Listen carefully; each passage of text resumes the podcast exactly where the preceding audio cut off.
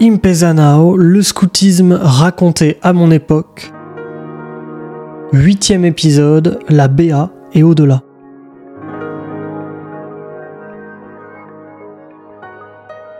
Moi j'ai toujours été bluffée parce que en fait on apprend aux plus jeunes, même aux louvettes, on leur demande de rendre service.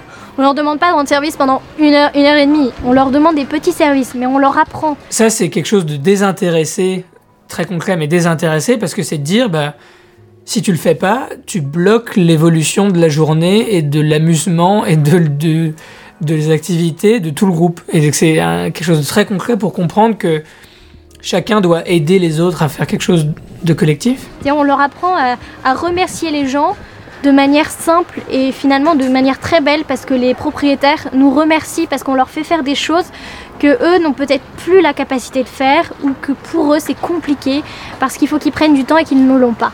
Et quand on part, on laisse toujours un cadeau au propriétaire parce qu'on a envie de le remercier parce qu'il nous accueille toujours et souvent gratuitement.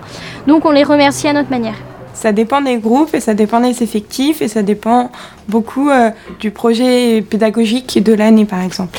Mais en tout cas, nous, chez nous, et ben, chaque équipe doit mener un projet. Et en général, on demande que le premier projet mené soit un projet sociétal qui a un impact sur la société, que ce soit pas par exemple des t-shirts ou euh, euh, des joggings au nom de l'équipe, mais que ce soit vraiment un projet qui aide la société.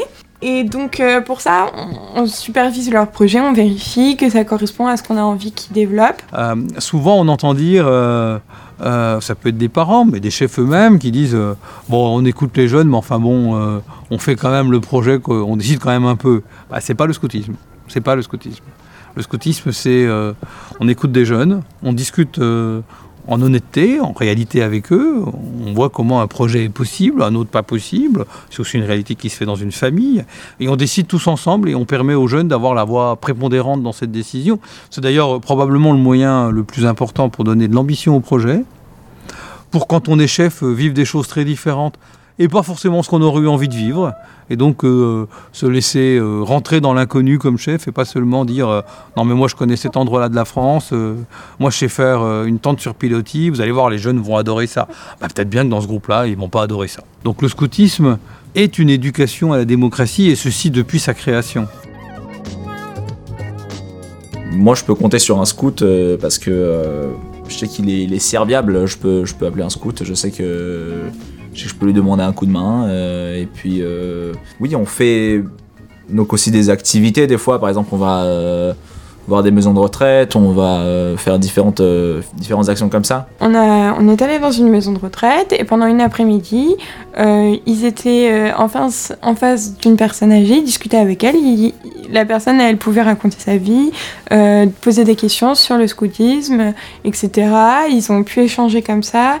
Euh, Il y a eu des jeux, il y a eu des chansons, etc. Ils étaient fiers d'eux parce qu'ils s'é- s'étaient bien comportés, parce qu'ils avaient appris des trucs, parce qu'ils avaient été patients, compréhensifs et qu'ils avaient pu euh, établir un dialogue. Et surtout, ils, ils étaient fiers de pouvoir le faire au nom de quelque chose et de se présenter en tant que scout et que le scoutisme veuille dire quelque chose comme ça. Et c'est très important euh, de leur montrer ça, donc de se balader en uniforme et euh, de leur montrer que l'uniforme, il veut pas juste dire colo de vacances, quoi, qu'il a vraiment un poids et que, et que c'est une vision au-delà d'être euh, un mouvement de jeunesse euh, où il fait bon vivre et tout, tout et on s'éclate. Il y a, y a quand même un truc en plus. Euh, Il y a une vraie culture du apprentissage par l'action et de faire des choses de ses mains. Il y avait un endroit qu'on trouvait super beau sur le lac de Serponçon, dans les Hautes-Alpes, un point de vue où on s'est dit, bah, ça serait bien qu'on puisse s'asseoir pour regarder. Et du coup, on a construit un, un banc, mais pour le coup, c'était pas un, banc classique qu'on fait en camp avec trois bouts de bois. C'était un truc un peu plus avec un dossier, avec euh, euh, une assise, etc., qui nous a pris plusieurs jours. Moi, j'ai pas fait beaucoup de projets comme ça, mais je sais qu'il y a des gens parfois qui ont des partenariats avec, euh, avec, avec des mairies, avec des, gens qui les accueillent, etc., pour dire bah, j'aimerais bien qu'on nous construise quelque chose. On peut faire des maraudes avec des associations, on peut faire bah, toujours les collectes alimentaires. Il y a pas mal de choses en fait, ça dépend aussi, soit même si on est bénévole et qu'on a des diplômes de, euh, divers, on peut s'en servir pour amener les gens et faire euh, quelque chose. Par exemple, l'équipe que j'ai supervisée moi cette année, ils sont allés acheter à manger, ils ont fait des sandwichs pour euh, les SDF de notre quartier. Donc ils ont fait les sandwichs, emballé les sandwichs, euh, comme ça, une vingtaine de sandwichs. Ils se sont baladés dans le quartier, ils sont dit bonjour, ils ont distribué leurs sandwichs. Ils étaient contents d'eux, ils étaient fiers parce que c'était leur sandwich, leur projet, leur idée. moi, j'étais juste là pour faire la sécurité, vérifier que eux, ils allaient bien, que que ça se passait bien, qu'ils n'étaient pas irrespectueux, etc. Et que ça se passait bien pour eux et pour les SDF qu'on a rencontrés. Et c'est important aussi que ça vienne d'eux. Ça leur a montré que euh, euh, il suffisait de quelques dimanches euh, pour que ça ait du poids et que, que les gens soient contents et que eux aussi le soient. Donc c'était cool.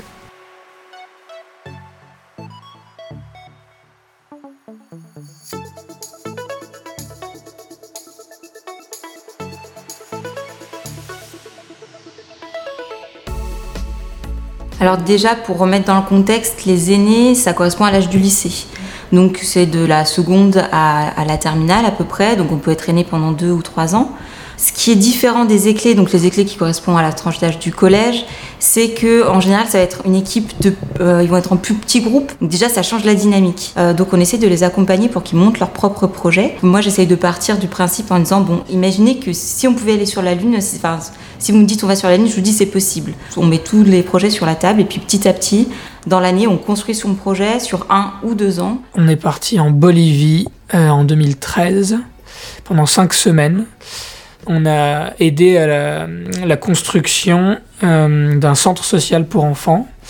Et donc on a vécu dans des familles de scouts boliviens, on a fait beaucoup d'événements avec eux, à la fois au niveau de l'animation de leur groupe, euh, des fêtes euh, laïque et religieuse sur la. On un, peu découvrir ce que c'était la Bolivie, c'était vraiment top.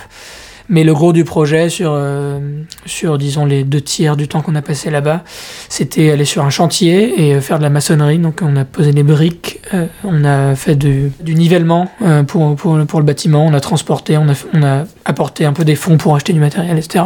Nous, on a, des, on a des aînés qui sont partis en Serbie, on a des aînés qui ont fait un camp donc en Serbie pour faire un échange avec un groupe scout serbe. on est parti en Hollande, on a fait l'île Amsterdam en vélo, donc 700 km à vélo. Et puis, euh, on a des aînés qui sont partis en Norvège pour, euh, en itinérance, découvrir le pays. Et l'an dernier, des aînés qui sont partis en Grèce et qui ont fait un reportage euh, sur leur vécu en Grèce, les personnes qu'ils rencontraient, etc.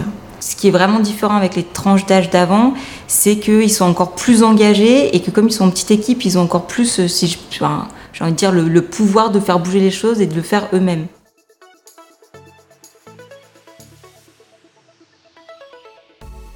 moi, j'essaye de, euh, de leur dire oui, on peut partir à l'international, mais il faut avoir un projet. Et pour moi, c'est pas forcément un projet qui est solidaire dans le sens où on va aller aider une population à faire quelque chose. Il faut pas non plus que ça soit purement du tourisme. Pour, moi, la limite, c'est euh, est-ce que vous le feriez juste avec vos potes?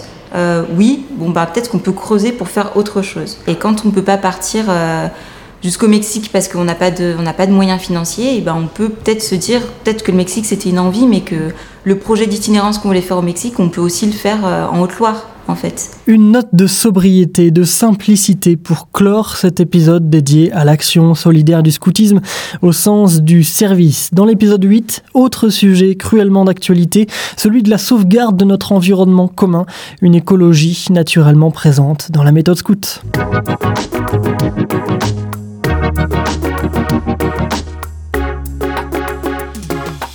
Merci d'avoir écouté le huitième épisode de Impezanao, le scoutisme raconté à mon époque. Je suis Grégoire Dubois, j'ai produit et réalisé ce podcast, disponible sur toutes les plateformes d'écoute et même sur YouTube. Une série audio documentaire hébergée sur archive.org et distribuée par PodCloud. La musique a été composée par Timothée Mazurel et dans cet épisode, vous avez entendu les voix de Pauline, Nicolas, Ella, Gilles, Ethan, Sophie et Maë vos réactions, vos questions, impezanao at gmail.com et sur les comptes Twitter et Facebook du documentaire.